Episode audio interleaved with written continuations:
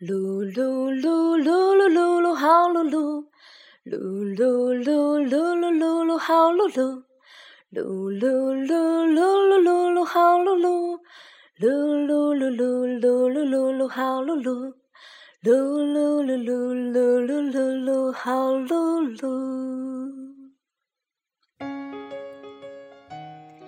大米小米，我是小姨，来听睡前故事喽。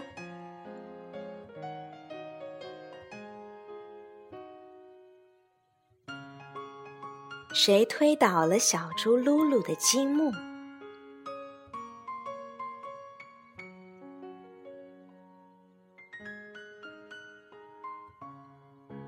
小猪噜噜刚过完五岁生日，在他的生日 party 上，他收到了好多精美的礼物。其中，他最喜欢的是舅舅送给他的一盒积木。积木共有好几百块，全部都长成一个样，扁扁的、窄窄的长方体，和那种有着很多种形状、很多种颜色的积木很不同。但小猪噜噜却迷上了这款看似简单的积木，他用它们建造桥梁、城堡、高塔、花园。沉醉在自己的创意王国里。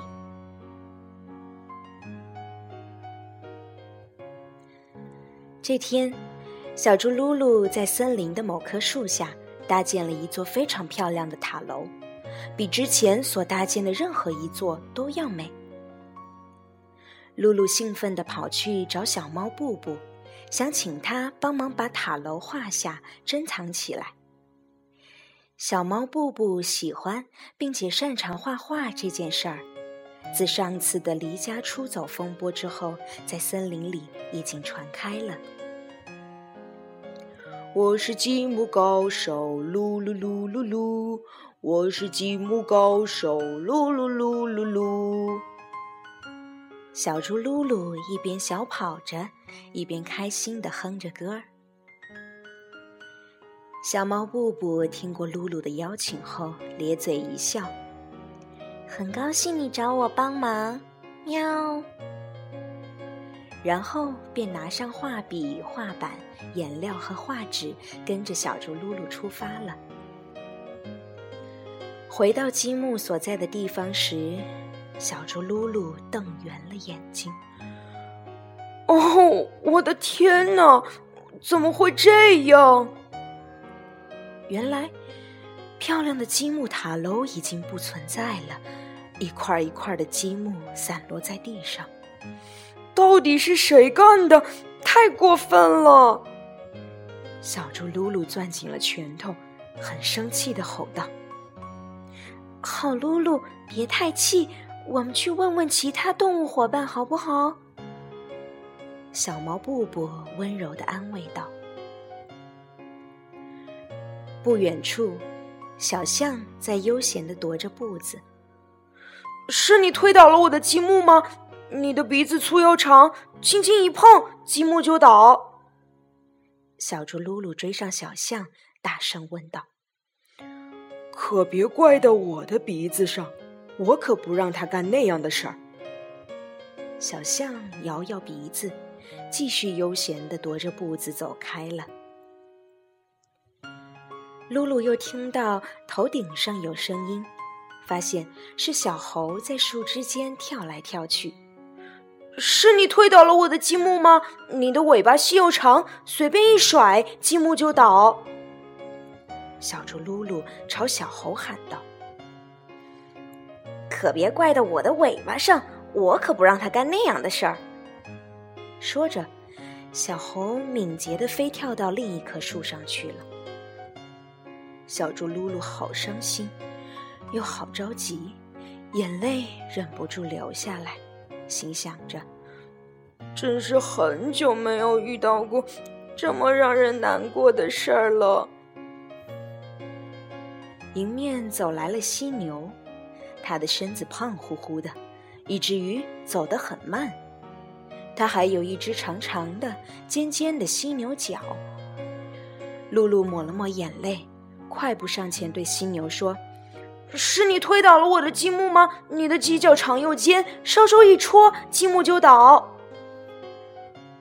可别怪到我的犀牛角上，我可不让他干那样的事儿。”犀牛被这么一问，似乎有点不高兴了，掉转头离开了。小猪噜噜好泄气，哼，到底是谁推倒了我的积木呢？他回到积木的案发现场，有气无力的瘫坐在地上，深深的叹了口气。嗯，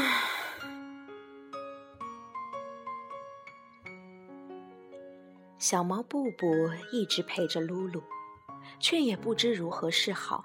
心想：看样子，露露真的好喜欢那座积木塔楼啊！